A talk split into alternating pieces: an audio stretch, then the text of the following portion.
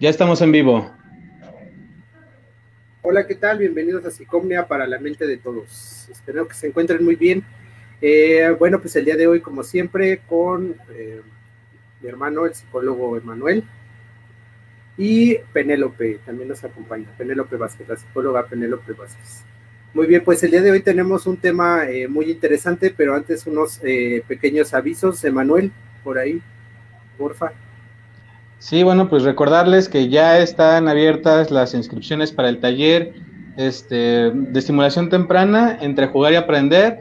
Va dirigido para padres, madres, tutores, abuelitos que, estén, que tengan el cuidado de niños de 5 meses a 3 años. Vamos a empezar desde la creación del material y después estrategias para eh, realizarlo, para aplicarlo y hacer la estimulación. Va a estar muy padre, aún tenemos lugares, entonces mándenos un inbox, colóquenlo aquí en los comentarios y pues sin problema los estaremos recibiendo. Y de igual forma seguirnos en todas nuestras redes sociales, en YouTube nos encuentran como Psicomnia, en Facebook como Psicomnia, en Instagram como Psicomnia y en Spotify como Psicomnia. En todos lados como Psicomnia. En todos lados. Encuéntrenos en todos lados. Eh, muy bien, pues encuéntrenos en todos lados como Psicomnia. Eh, muy bien, pues el día de hoy tenemos un tema eh, el tema que, eh, que nos tocó, que nos atañe el día de hoy, pues es desmitificar precisamente. Eh, comentábamos por ahí algunos otros términos, pero creo que queda más esta parte de desmitificar a una persona, ¿no? Eh, y ver que precisamente es esto, que es una persona y no es un, una persona que se admire, por supuesto, no, es una, no tiene nada que admirarse a esta persona, hubo muchas circunstancias, ya iremos platicando por ahí, que probablemente tengamos una imagen todavía muy mitificada de, este personaje. Y pues el personaje que nos toca el día de hoy, em, conmemorando un poco eh, lo, que, lo que tuvimos a lo largo de la semana sobre el holocausto precisamente, y enfocándonos un poco también de las víctimas. precisamente en memoria del, de las víctimas del holocausto y enfocándonos un poco también a la parte psicológica de este personaje. Y bueno, pues el personaje del día de hoy es Adolf Hitler. no sé quién quiere empezar por ahí. El Führer. El Más allá de, hablar de, las cuestiones como de la guerra, nos vamos a enfocar un poquito más en, en las cuestiones más personales, ¿no? Para platicar un poquito de quién es él y pues primero yo nada más quisiera decir que pues, es un hombre que nació en una familia pues clase media, eh, que tenía un padre que era este, de aduanas y su madre pues se, dedicaba al 100% a, a, este, pues a sus hijos, ¿no? A, a su casa. Y pues Emanuel continúa un poquito para abrir el tema. Bueno, de hecho ahí ya lo podemos abrir. Eh, pues sí, era su padre, su madre, familiares, eran primos. Eh, era el tercer matrimonio de su padre. Este, de igual forma, la gran mayoría de sus hermanos, cuando eh, fallecen a muy temprana edad, solamente queda Hitler y me parece que una dos hermanas más. Una hermana, una hermana Una hermana que tenía además este, un problema como de, discapacidad.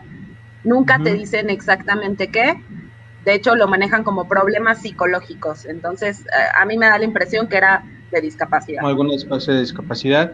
Y de igual forma, pues aparte de este problema de, bueno, no problema, sino de, de, cuestiones de, de, la familia, pues él proyectaba o era el proyecto de su padre para continuar con la profesión familiar en las aduanas. Entonces, eh, sufrió de mucho maltrato, de mucho abuso físico por parte de su padre durante sus primeros años, eh, golpes, insultos, maltratos, humillaciones, y pues al final era una proyección que tenían de, de por no cumplir sus sueños, ¿saben? Entonces esto lo lleva a, a perder, eh, bueno, primero que se salga de la primera escuela, tratar de entrar a la Escuela de Bellas Artes, donde lo rechazan. Penélope. Bueno, también decir, su madre tenía 23 años y su padre era muchísimo más grande cuando, cuando nació Hitler, ¿no? Y también la otra es que él no nació en Alemania, él era austriaco. Nació en un pueblo que se llamaba, a ver, aquí lo tengo.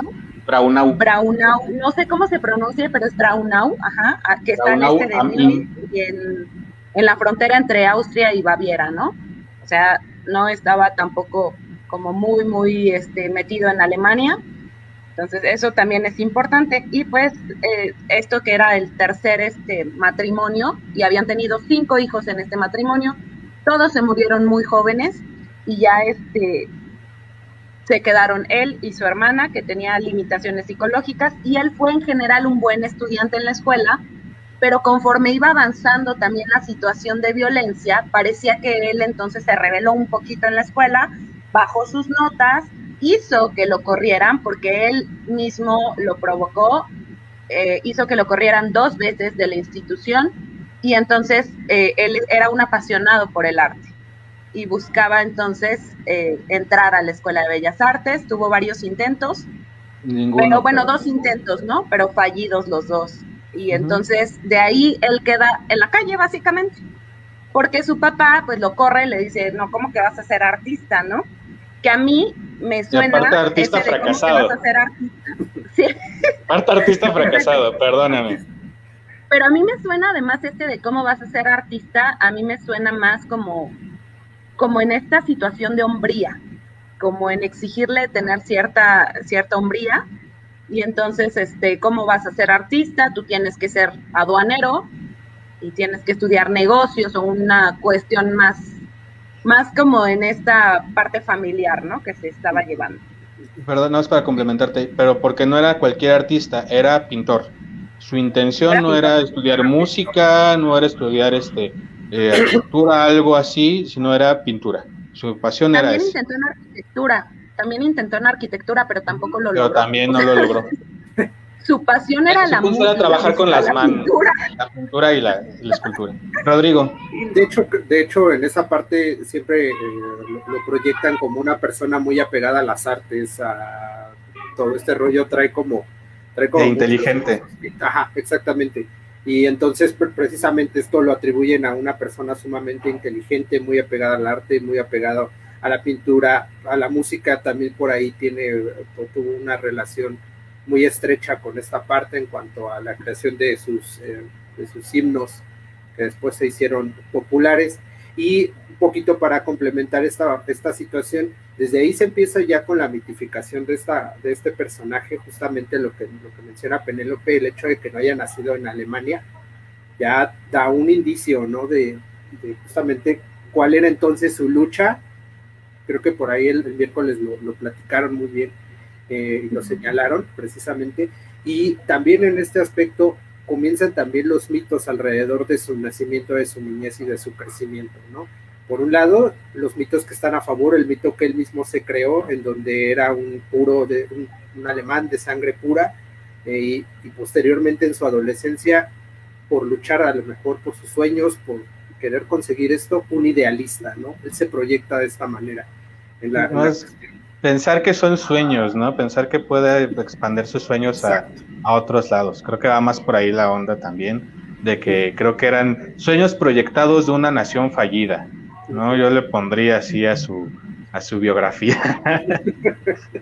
Exacto. Y justamente también la, por otro lado, ¿no? La, la, eh, la mitificación también, esto muchos, eh, muchos mitos, muchas leyendas que surgen alrededor también de su nacimiento, que si eh, desde ahí no tiene raíces judías y de ahí viene el, odio precisamente hacia esto, que si su mamá era una prostituta, eh, toda, esta, toda esta forma también un poco de tirar este ídolo y de tirar esta mitificación del personaje, pero que también pues no hay un, no hay un registro, ¿no? De que a lo mejor sea, sea completamente cierto todo esto que se dice.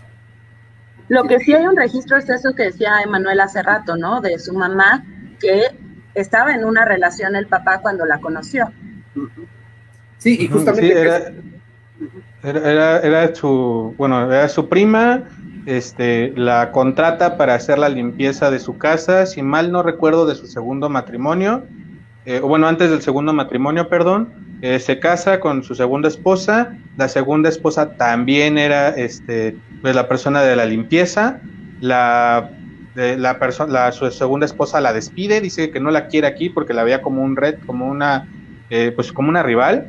este, el papá de Hitler la corre y tiempo después fallece, eh, no recuerdo si fallece o se separan, creo que fallece la segunda esposa del papá de Hitler, vuelve a contratar a la mamá de Hitler para volver a hacer la limpieza, y ahí es cuando se casa con ella y ya comienzan a, procrear hijos, de los cuales pues fallecen tres, quedan eh, solamente dos, y después, tiempo después, empiezan muchos rumores tras de la esposa, de, la mamá de Hitler, de que era una prostituta, de que este, tenía problemas mentales, de que infinidad de situaciones de las cuales no hay mucho registro, pero sí existe el hecho de que se separan, ¿no? Eh, ella vive en un Viena, no me acuerdo bien, les mentiría, y Hitler pues va a, visitarla periódicamente porque pues ya no existía ese lazo entre el papá y ella. Muy bien. Penélope, querías... Eh, sí, bueno, eh, también esto de decir, a mí me impactó mucho una cosa que leí que decía que su papá le pegaba, pero le propinaba unas tranquisas, ¿no? O sea, de verdad con saña. Y entonces él se acostumbró, se acostumbró a los golpes y llegó un momento en el que él incluso dice, pues ya, o sea, ya si me pega, ya ni lo siento, ya la verdad es que ya no siento nada, solamente, pues hasta parecía eh, de una forma medio rara que disfrutaba que le pegaran y que incluso buscaba que le pegaran, ¿no? Eso a mí se me hizo muy extraño y este y bueno, una de las discusiones mucho más fuertes, aquí lo tengo, iba, dijo que iba a perseguir un sueño de convertirse en artista y es cuando el papá lo corre, ¿no? Lo corre de su casa y él la vive en la calle y hacía pinturas en la calle y las vendía a eso se dedicaba. O sea, era como, como de estos, yo me lo imagino como los señores que, están en el centro haciendo así este, pinturas y que te las venden. Yo entiendo que era de ese estilo, no lo sé. Eh, bueno, una de las cosas que yo encontré que justo en esta, en este, este eh, libro de que cuenta su único y mejor amigo, del que pues también se presenta el rumor de que no era como tal su amigo, sino que tenían una relación eh, ellos dos, de este August Kubisak, perdón, este lo estoy leyendo porque se me va, y aparte ya se dieron cuenta el miércoles que no se lee. entonces, este, eh, bueno, tiene esta relación con él y eh, menciona él en, en este libro que las pinturas que llegó a vender las vendía más como exhibición a tiendas porque no se las compraban y para lo único que podían servir era como decoración.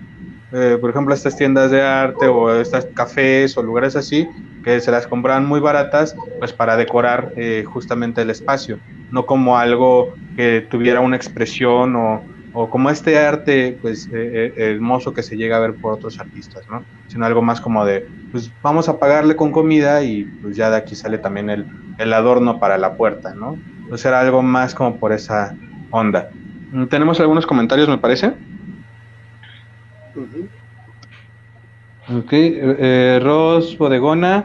Hola, hola, hola Ros. Recuerden seguirla, por favor, el día de hoy en su en vivo en el baúl de un coleccionista y el gato bodegón, juguetes a muy buenos precios.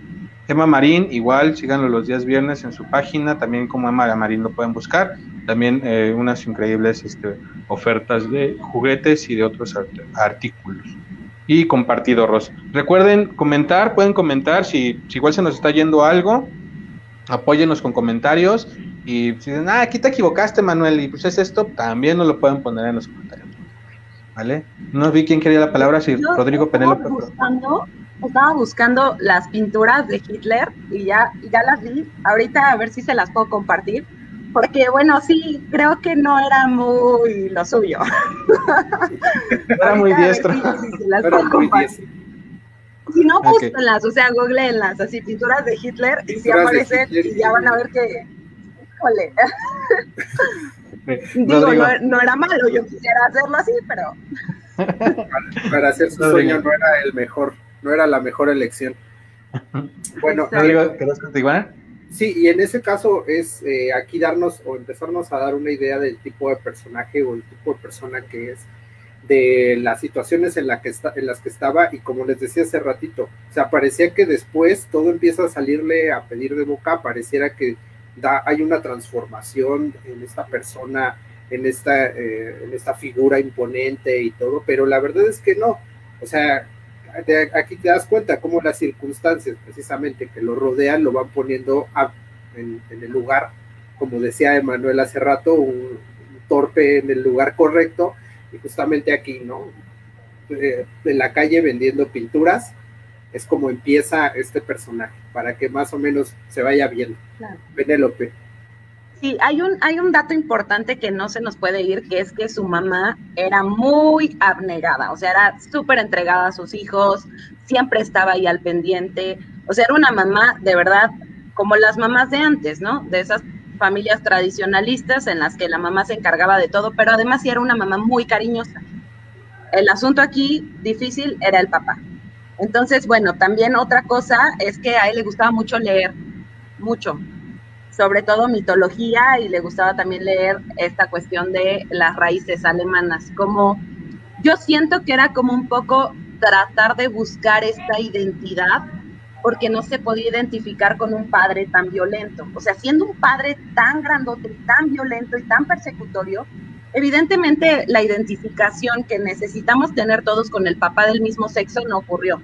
Entonces, también por eso se puede pensar que tenía estas tendencias homosexuales, ¿no? Que tenía unos núcleos homosexuales fuertísimos, porque aparentemente pues pudo haber hecho una identificación con la mamá. Y de hecho ese es un mito que se ha corrido durante mucho tiempo, ¿no? Que él tenía este, tendencias homosexuales o bisexuales, o nadie lo sabe realmente, pero, pero es algo que, que estuvo como muy en la voz de todos y que creo que podría ser incluso la razón por la que el papá le golpeara.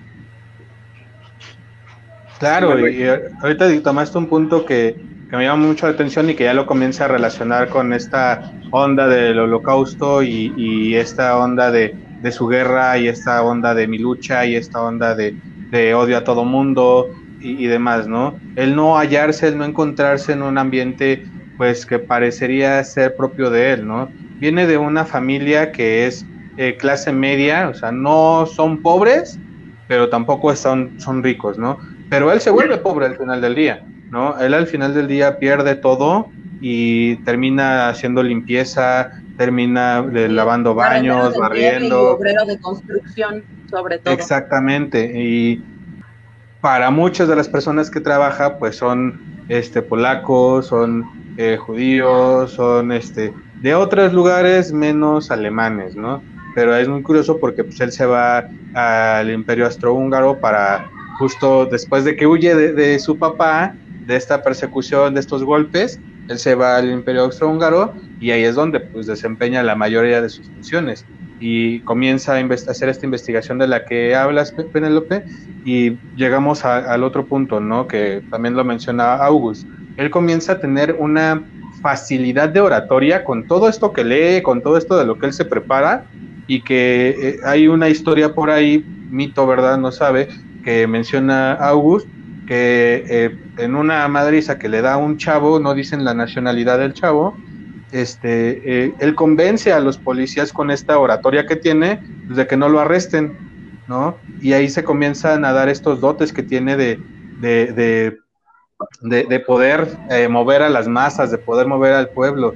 También menciona Gus que ya se le notaba en su, en su expresión, en todo su lenguaje corporal, pues esta hazaña que tenía hacia otras personas, ¿no? Hacia el único al que nunca se le presentó como tal fue hacia August. Sí se enojaba con él porque decía que eh, nadie podía tener la razón, la razón más que él. Quien le llevaba la contraria, la, contra, perdón, era este, pues una miseria, una, una escoria, pero con él solamente se molestaba y que por eso sale este mito de, de la relación homosexual que tiene con August. Penélope, no, y también esto de que eh, está en el Imperio Austrohúngaro, pero cuando empieza, cuando le toca hacer su servicio militar, él huye porque no quiere, no, no reconoce esta parte austríaca en él, ¿no? Y entonces huye, porque además, bueno, estaba como en contra del gobierno que se tenía en ese momento, y se va entonces a Alemania y es donde se enlista para la Primera Guerra Mundial. Y ahí, pues, él, eh, si lo platica él, pues te dice que fue un, este, estuvo en la Primera Guerra Mundial y pues fue un héroe de guerra, estuvo eh, hasta hospitalizado, pero bueno, la verdadera historia detrás de todo eso es que él solamente era mensajero y que este, dicen que era muy miedoso. Y entonces, eh, no sé cómo logra envenenarse. Eh, yo entendí que era como por accidente, pero parece, estábamos platicando hace rato y dice Manuel que podría ser todo armado, porque además era histriónico, ¿no? Y entonces se queda ciego, pero curiosamente dicen que ese veneno no te dejaba ciego, que parece que lo que le dio fue una este, crisis histérica durísima porque le dio tanto miedo que entonces se apanicó y se puso histérica, ¿no? Básicamente, porque pensemos que histérica está utilizado en ese tiempo, sobre todo, únicamente para las mujeres. La palabra histeria viene de útero, entonces, o sea, se puso histérica, le dio su crisis y entonces se quedó ciego, ¿no? Entre comillas. Rodrigo. Y creo que por ahí ya es eh, justamente un poquito la parte que debatíamos hace ratito, entre si estos rasgos son psicópatas o son sociópatas. A mí me inclino por la parte de la sociopatía, en donde busca precisamente su conveniencia completamente, en donde empieza a formar ya una brújula moral propia y la empieza, empieza a enfocar sus acciones precisamente a eso, ¿no? Y por supuesto toda esta parte del papá, toda esta parte de la violencia, toda esta situación de pobreza, toda esta situación de víctima, de, ser una víctima y de no poder cumplir sus sueños, se ve reflejada en este miedo horrible que tenía hacia todas las situaciones, ¿no? Y, que posteriormente compensa con esta situación de sentirse o de hacerse esta imagen eh, súper grande, ¿no? Súper grande de un dictador, de un orador, de un orador, de una persona súper autoritaria, cuando en realidad pues vemos que era una, exactamente, que era ¿no? No nada más de estatura. Y no solo de estatura. Ah, ah, Tenemos comentarios. no pues estaba como que en el promedio, si mal no recuerdo, unos 73, algo así, ¿no? más o menos. en el promedio, pero de aquí, de allá sí, de allá sí es chaparro, pero de aquí en México sí hubiera estado alto. no, de hecho, de hecho, creo que eso surge. A ver. Dale, ¿quién le quiere dar? Voy eh, eh, otra vez, este Ros Bodegona. Hola, hola. Estelina Curi, saludos. Eh, ay, se me perdieron saludos. Ros Bodegona dice, los engatusaba. los engatusaba, exactamente. Era engatusador profesional.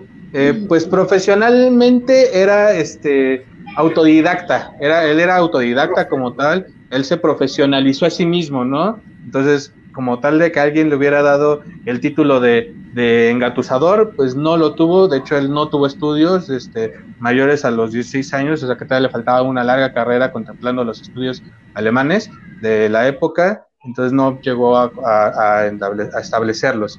Y nos, nos pregunta Mario Alberto eh, Cabreras, ¿es un club de lectura? No es un club de lectura, estamos tratando el tema de este Hitler con motivo al Día Internacional de Conmemoración de las víctimas, en memoria de las víctimas del Holocausto, y estamos hablando de Hitler. Si quieres participar, igual solamente pon tus comentarios, los leemos y nos ayudaría muchísimo, Mario Alberto. Te agradecemos mucho y los miércoles tenemos otra cápsula que ahí ya es de lectura y de cine. Y otra vez Ros Bodegona es un conversatorio de la vida. Ah, que sí, le contesta. continuamos. ¿Quién continuaba? Claro. Este, no vi por ahí.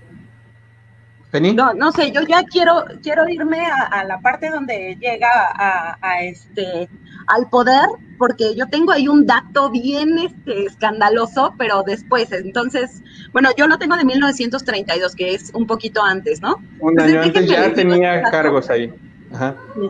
Este dato está bien jugoso porque es un dato que está, está en un cine donde hay, donde hay una actriz que se llama Marianne Hopp, o no sé cómo se pronuncia porque está en francés.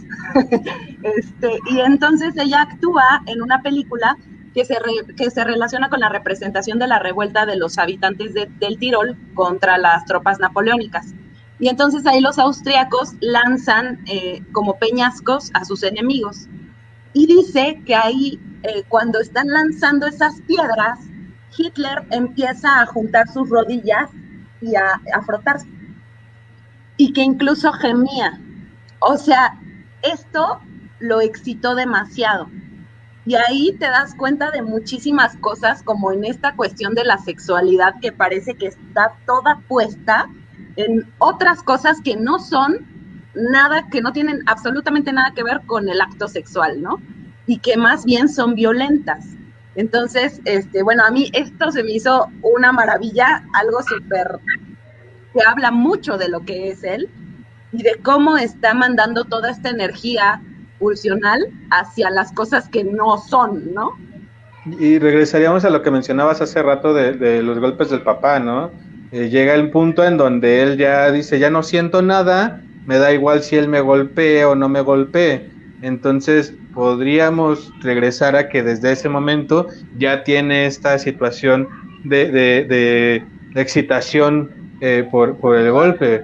Eh, y que también está muy relacionado con toda la carrera que él hace después ya estando en el, ejército, ¿no? Que ya hace rato lo mencionábamos por este comentario que hice Rodrigo, era este bueno, para nada puesto en el lugar correcto, ¿no?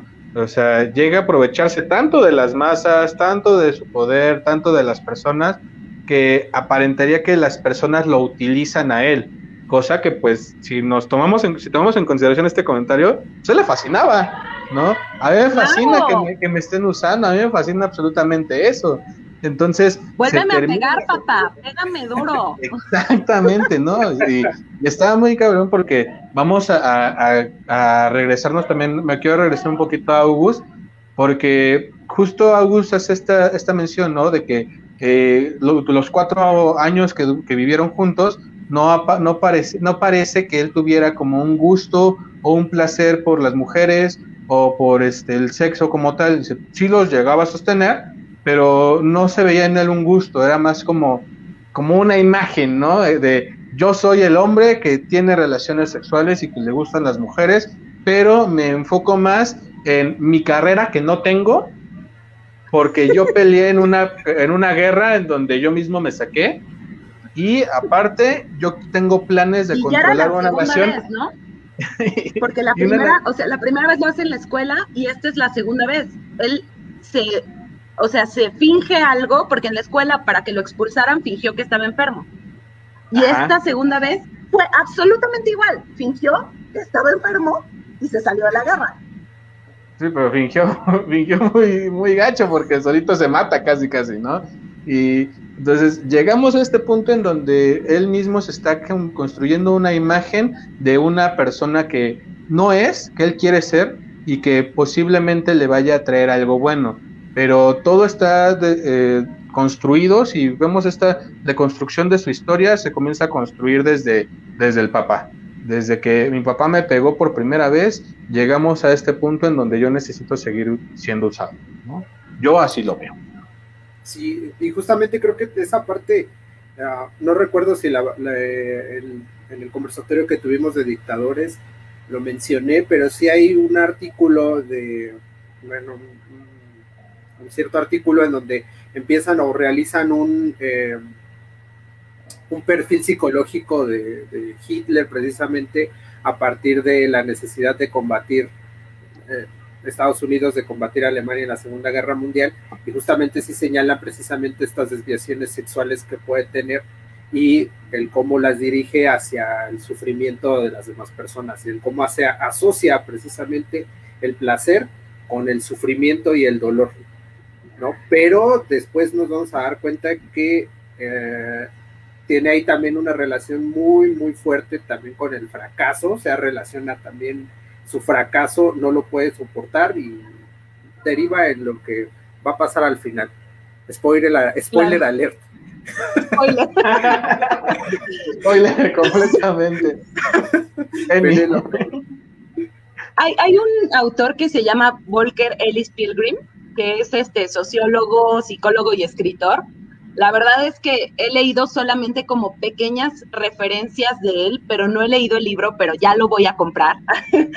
pero este pareciera que, que, este, que él también habla en este tema de la sexualidad, diciendo que es como si fuera asexual, como que la sexualidad está puesta en otro lado, porque él se comporta, o sea, no tiene, no se inmuta ante nada, ¿no? Ante, ante el sexo, ante tener relaciones sexuales, o sea, pareciera que pasa como si nada, ¿no?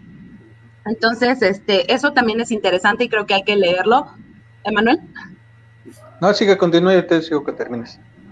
Ah, bueno, o sea, dice, ni siquiera los podía, no, no proyectaba esta sexualidad ni siquiera en las parafilias, ¿no? Aunque el chisme que está alrededor de la sexualidad de Hitler con Eva Brown, otro chisme, yo les traigo puros chismes, a mí me encanta el chisme de la historia, ¿eh? O sea, el chismerío es lo mío.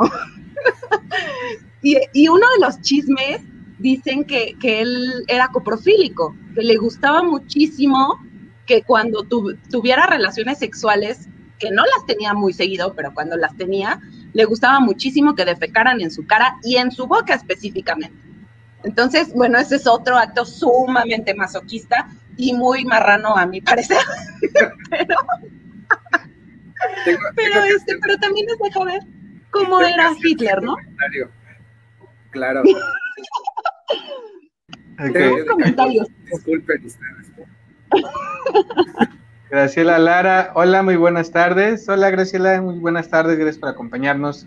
Hoy como siempre. Como siempre. Eh, Yola, mío 10, te adelantaste dos horas, eso es con el gato bodegón, pero también te lo, te lo aceptamos. eh, Alberto, soy Yola, tuyo amigo. Ros Bodegona, ¿será que, que utilizan sus orientaciones para hacerlo ver un completo monstruo? A mí también me encanta el chisme, amiga. ya después haremos, haremos, trataremos de hacer un en vivo, estaría padre de, de algún en vivo con ellas. y de bueno, chismecitos jugosos de la historia. Exactamente. Bueno, y otra de las cosas que, que, me llaman a mí mucho la atención cuando hablamos de, pues de este de estos problemas que él enmarca es eh, lo, lo, decía un poquito el día miércoles, ¿no? Aparentaría una posible envidia hacia hacia la comunidad judía y hacia otras comunidades. Aquí ya eh, entramos también a esta parte de la orientación sexual. Recordemos que no solamente eh, pues este asesinó a, judíos, sino también a homosexuales, a enfermos mentales, a discapacitados. su hermana? Exactamente. Entonces, es, al final del día es matar, es matar todo lo que soy pero que no quiero proyectar. O sea, si lo vemos desde este otro ámbito, él se estaba matando a sí mismo desde esta, desde esta perspectiva. Creo que es un comentario de, de más allá de, de, las estrellas que yo ahorita me volé mucho, pero este, que, creo que, que, encaja mucho con todo esto que hemos enmarcado ahorita, y porque vamos a pensarlo eh, a Hitler como una víctima, ¿vale? En un momento. Hitler fue una víctima de su propia infancia, de su propio desarrollo, de la cuestión sociopolítica que, estaba viviendo en ese momento. La única alternativa que tengo para poder salir de eso sin verme vulnerable hacia las demás personas es matando. Pero yo no tengo las habilidades ni las capacidades para matar a nadie. O sea, soy, era, lo describen como una persona muy esbelta, muy flaco, aparte de su baja estatura, de todas estas desventajas que tenía, físicas, intelectuales y este, creo que inclusive psicológicas, la única habilidad que tengo real, que le decía hace rato a la bodegona que él mismo se dio su título, es la oratoria. Entonces, ¿cómo voy a poder sanarme? Pues a través del control de las masas. Comienza a controlar a todo un pueblo, a toda una, a toda una sociedad, a toda una nación, para hacer llegar, hacer cumplir sus, sus metas. Y no se vincula con cualquier hijo de vecino, o sea, en este caso, pues él se va con este Himmler, eh, el creador de la SS y que tenía a, las tropas más poderosas de, de, Alemania en ese entonces, y de ahí se apropian de la SA y comienzan a hacer todo un apropiadero de infinidad de, de, de ejército y de, y de población, al grado de que llegan a la quema del Exactamente. Me encantó, me encantó. El apropiadero.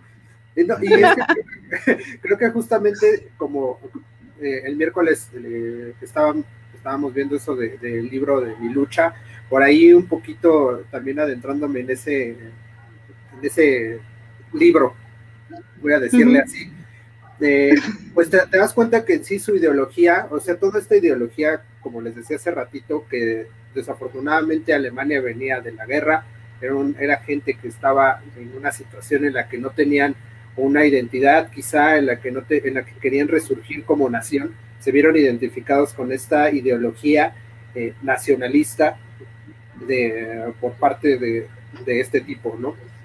Y Hitler precisamente su ideología totalmente retorcida viene a partir de todo esto que dice Manuel. Retrógrada, retrógrada. O sea, era una ideología de 50, 100, 200 años atrás. O sea, sí, sí y, precisamente se basa totalmente en, en, estudios científicos, pseudocientíficos, ¿no? Para la, pureza de las razas, la, la, la propia cultura, ¿no? Que dice que son personas que no tienen su cultura porque no tienen un lugar en donde establecerse, cosas por el estilo, ¿no? Y que precisamente los alemanes tenemos una gran nación y un territorio y podemos tener más, ¿por qué no? Podemos tener toda Europa para nosotros.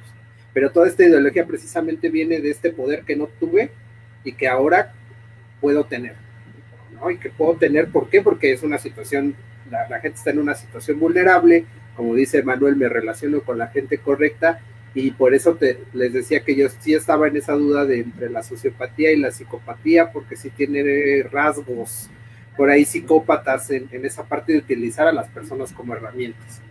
Fíjate que yo lo meto mucho, lo sigo metiendo, ah, bueno, hace rato antes de empezar me trataron de, de convencer PNLP de que es psicópata, pero, o sea, tiene mucha razón y ahorita ya les va a decir, pero yo lo sigo marcando también en la, en la sociopatía, porque pues, al final igual tenía miedo. Psicópata, sociópata. O sea, si eres psicópata, puedes ser sociópata. No pasa nada.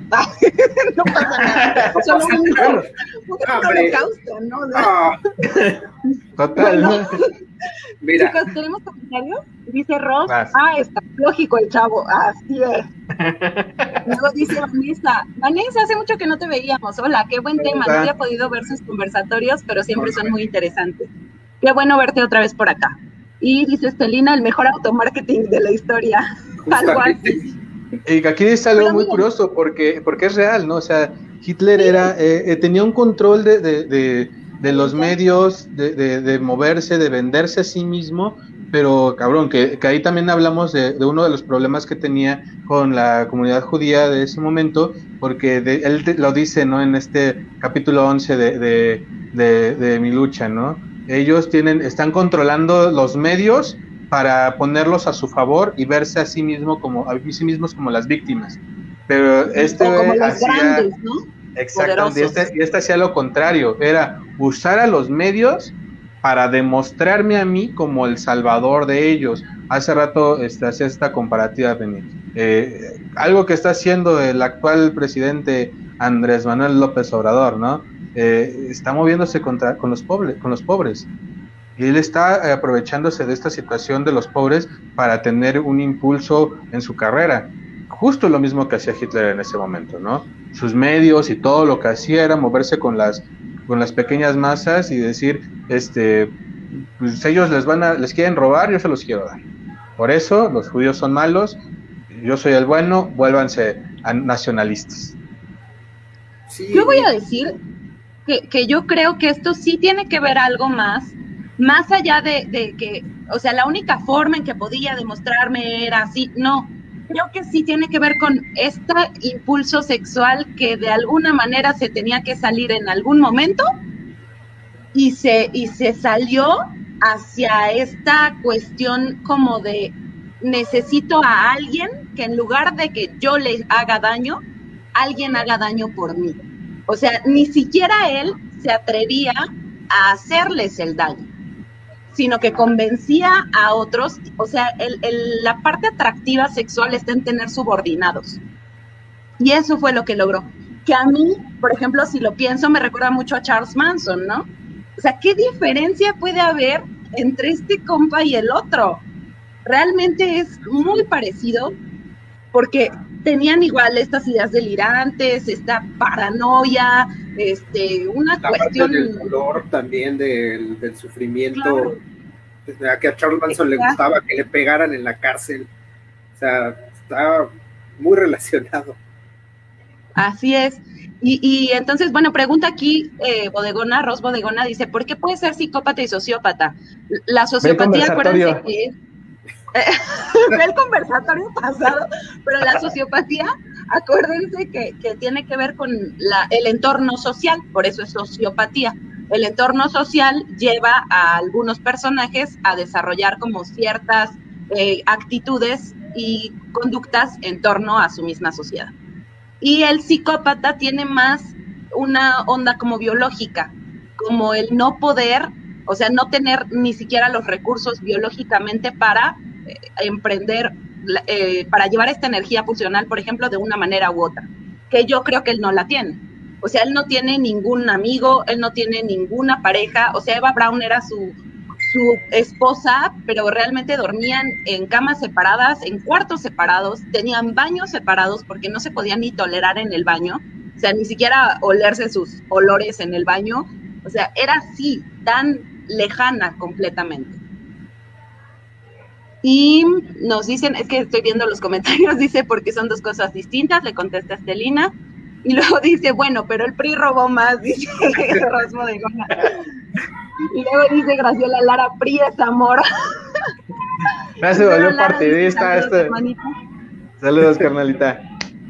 Eh, bueno, antes de que se, vuelva a ser partidista esta onda, queremos aclarar que aquí no apoyamos a ningún partido político.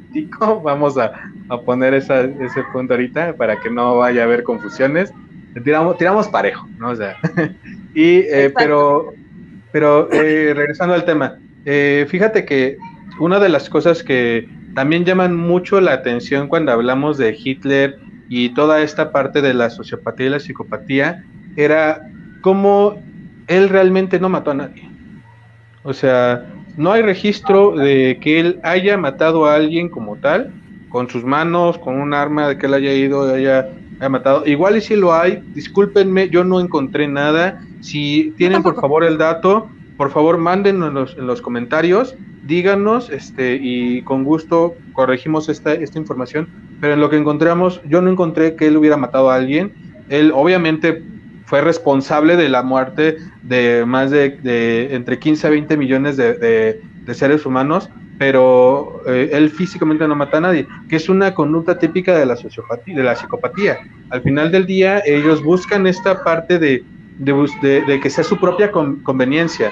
Todo lo que hacen es para ellos, que aquí también argumento el comentario que les hacía hace rato de que él todo lo que hizo era para sanarse a sí mismo, ¿no?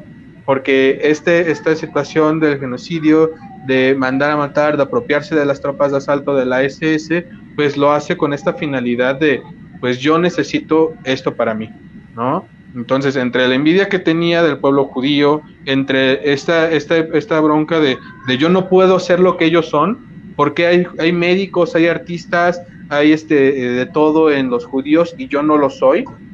Entonces, todo eso al final del día se relaciona con esta onda psicopática que menciona Penélope.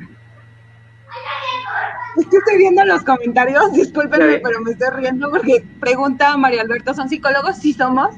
Este, le contesta igual Rosbo de Gona, sí. Y luego dice, se casó con ella 12 horas, 12 horas antes de suicidarse. ¿Cuál vida sexual? Pregunta Estelina. Pero acuérdense que anduvo con ella desde que era una chavita. O sea, no, recuerdo qué edad tenía, pero era menor de edad. O sea, también viejo cocino. no me acuerdo. Y dice Rosbo de Gona, ay, si el Ewok dura tres minutos. Ay, por favor, no ventilen esas cosas. No, sí, ventílenlas, no importa. Estoy... ¿Quién quiere tener la palabra? se casaron, se casaron nada más para casarse, pues, o sea, para firmar un papel, pero siempre estuvo junto a él, ¿no? Recordemos que es un, eh, eh, eh, un dictador, alguien que está en el poder, y lo podemos ver ahorita con este ayúdenme con el nombre porque ya saben que se me va. Eh, Hyun Jung-in, el, de Corea del, ah. Norte. Él igual está casado, eh, está casado de, mentiras prácticamente, ¿no? En este caso es un requisito que aparentaría ser de, todos los dictadores, de enmarcar esta postura de, yo no nada más controlo a, a, una nación, también controlo a mi casa al grado de que tengo quien, me, quien esté conmigo. ¿no? O sea, es una situación más de poder, más de dominio. Es parte de la pantomima que tienen que hacer. Ajá, o sea, es más como esa onda, es más esa onda, ¿no? Entonces, es, es una bronca muy, muy distorsionada. Bueno, eh, pues, ¿les parece que vayamos cerrando? ¿Quieren agregar algo más? Yo nada más quiero agregar algo. Así justo el tema del suicidio me parece que también es una característica muy psicopática. Nadie me va a matar. Yo decido cuándo vivo y cuándo muero. Ahora, en el narcisismo y en el trastorno narcisista de la personalidad, que también se pueden tener trastornos además de la psicopatía, este, encontramos como dos formas, ¿no? El típico que sí está crecido y que tú lo ves y que vaya, es lo máximo, y, y se pone como esta coraza dura, pero por dentro está todo hecho chiquito, ¿no? Chiquitito. Y el otro que es justamente al revés, que se pone como esta coraza de chiquito por fuera, pero por dentro está crecidísimo. Entonces, habría que pensar en cuál estaría él, porque yo creo que estaba para lo que le convenía, en pues función de lo que él viera conveniente. Exactamente, y eso que estás mencionando lo lleva también a otra bronca de este delirio de persecución que tenía súper canijo, ¿no? Al punto de que él ya, eh, prácticamente él al sentirse acorralado, es cuando adelanta toda la onda de del holocausto y lo comienzan a hacer, ¿no? Empiezan a construir estos guetos, estos campos de concentración, que de hecho ya muchos están construidos porque eran fábricas de las cuales se, se termina apropiando. Y, este, me parece que también iglesias o, orfanatos, no sé, no recuerdo bien, pero eran más este, institutos que ya estaban formados. Y para justo tener este control y ya de una vez, vamos a generar todo este, este caos al mundo, porque él ya se está sintiendo acorralado una vez que las grandes potencias a nivel mundial en ese momento comienzan a entrar a la guerra, ¿no? Comienza a, entrar esta bronca entre Estados Unidos y Japón, eh, todos los movimientos en, en, África, o sea, hay infinidad de situaciones que le hacen acelerar sus planes por este acorralamiento. ¿No? A cometer errores, inclusive estratégicos, que de hecho no eran ni siquiera de él, porque él no, no era estratega, que lo decía bien hace rato este Rodrigo. Eh, Rodrigo nos menciona, pues es que él no era estratega, ¿no? no, no era nada, simplemente era una persona que sabía hablar. Exactamente, y, justamente va de esa parte de deshacer esa, ese mito que se tiene sobre este este güey, porque hay un mito, hay un mito muy grande construido alrededor de todas estas decisiones súper importantes que tomó la invasión de Polonia, este, etcétera, y que como ahorita todo lo que estábamos mencionando, precisamente toda esta casita de naipes se le viene abajo porque tomó las decisiones, no era una persona que tomara las decisiones más fuertes y las decisiones más adecuadas, no era un buen estratega militar, como les decía, creo que todo fue mera suerte, todo le fue saliendo de mera suerte y evidentemente ya al final, como dice, se ve acorralado, ¿no? Y es precisamente este mito que se debe de quitar, de que sí le salieron algunas cosas bien, pero al principio y al final vemos cómo le va de la fregada. Y justamente en esa parte del suicidio, la principal, lo, lo principal sería esta idea que también se creó alrededor de él, toda esta leyenda que se creó sobre que no se suicidó, sobre que ah, solamente se escapó y... Dicen que Pedro Infante no se ha suicidado y que Juan, Juan Gabriel vende tamales o no sé. Sí. este, eh, Hitler sigue viviendo en Alemania, en Argentina, ¿no? Todavía según las, las investigaciones. Según, según algunas investigaciones. Y luego hasta que no lo encuentren no va a ser un hecho. Entonces ahorita pues, y, y, luego viene también este mito de, de que se suicidó o me voy a matar yo para que nadie más me mate, ¿no? Creo que más bien sí va enfocado a lo que decías de que estaba hecho muy chiquito en una coraza de una persona más grande, porque vio lo que le pasó a Mussolini cuando lo capturaron, cómo lo humillaron, lo pusieron de cabeza, le dieron cachetadas, lo escupieron en la cara y dijo, no, esto no quiero que me pase a mí porque aparte de que tengo miedo de lo que ya está pasando, porque sus últimas decisiones claramente son decisiones de miedo. No sé si eh, han visto esa película de, este, que salieron muchos videos, no recuerdo cómo se llama, los últimos, las últimas horas de Hitler o los últimos días de Hitler, algo por el estilo. No, no la vi. Y, justamente trata precisamente de todas estas últimas horas que vivió, cómo está en el búnker, eh, cuando se casa con Eva Brown, cuando se suicida, etcétera. Y todas estas decisiones parece ser que son a raíz de este miedo que menciona Emanuel. ¿no? De que de ser atrapado, de, de sentirse acorralado, de sentir que la situación ya lo sobrepasó, porque pues es así, es una persona chiquita, ¿no?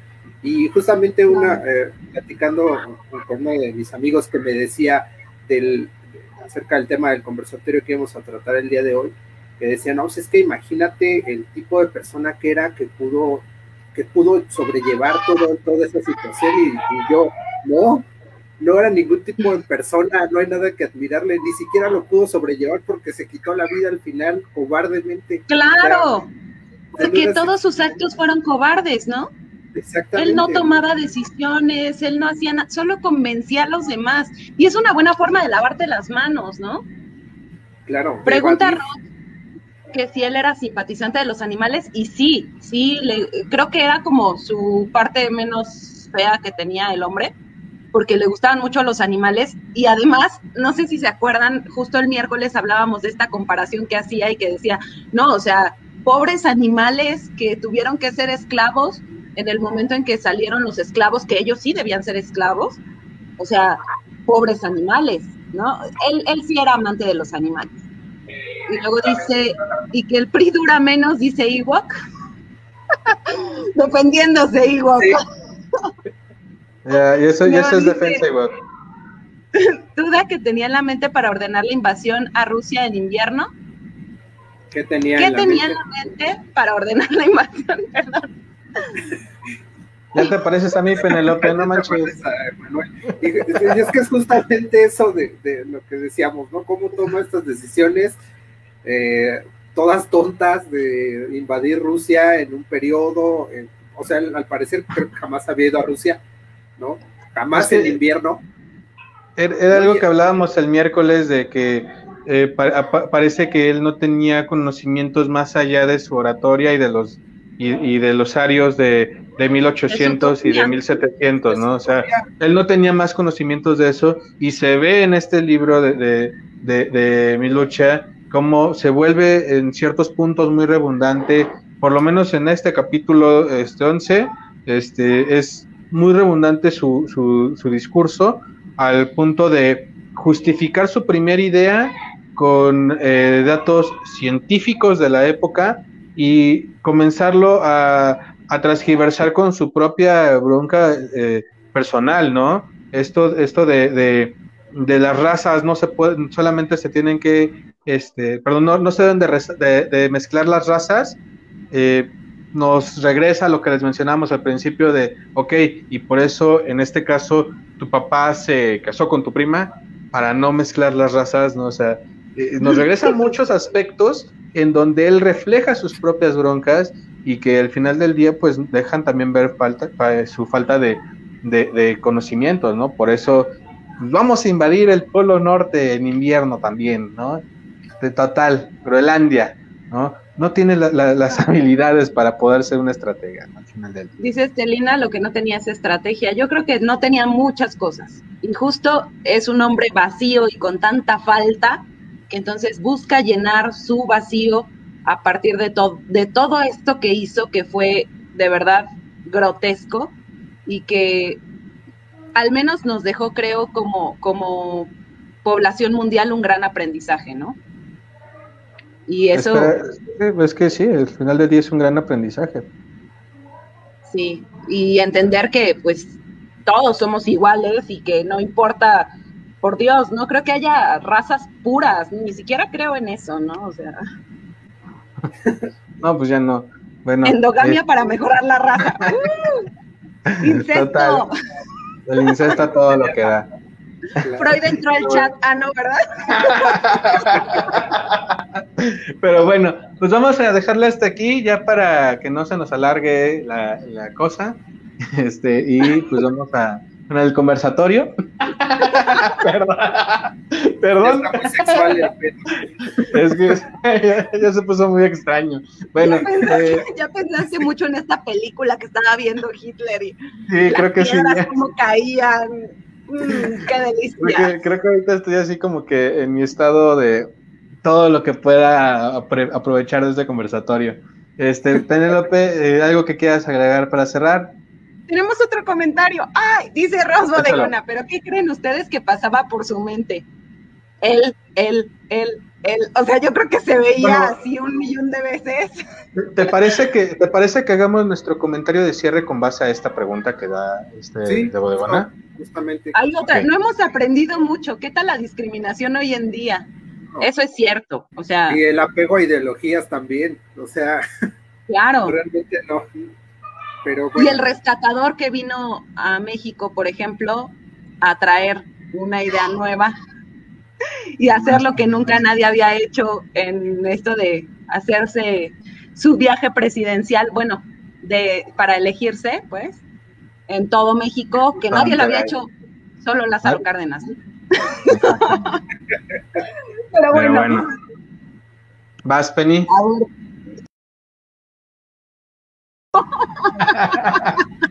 o sea, sí, oye. No, es parte del show, mamá. La raza más pura es la alienígena que vive en Australia, dice Ros Bodegona. Oh, eso se llaman canguros, Ros.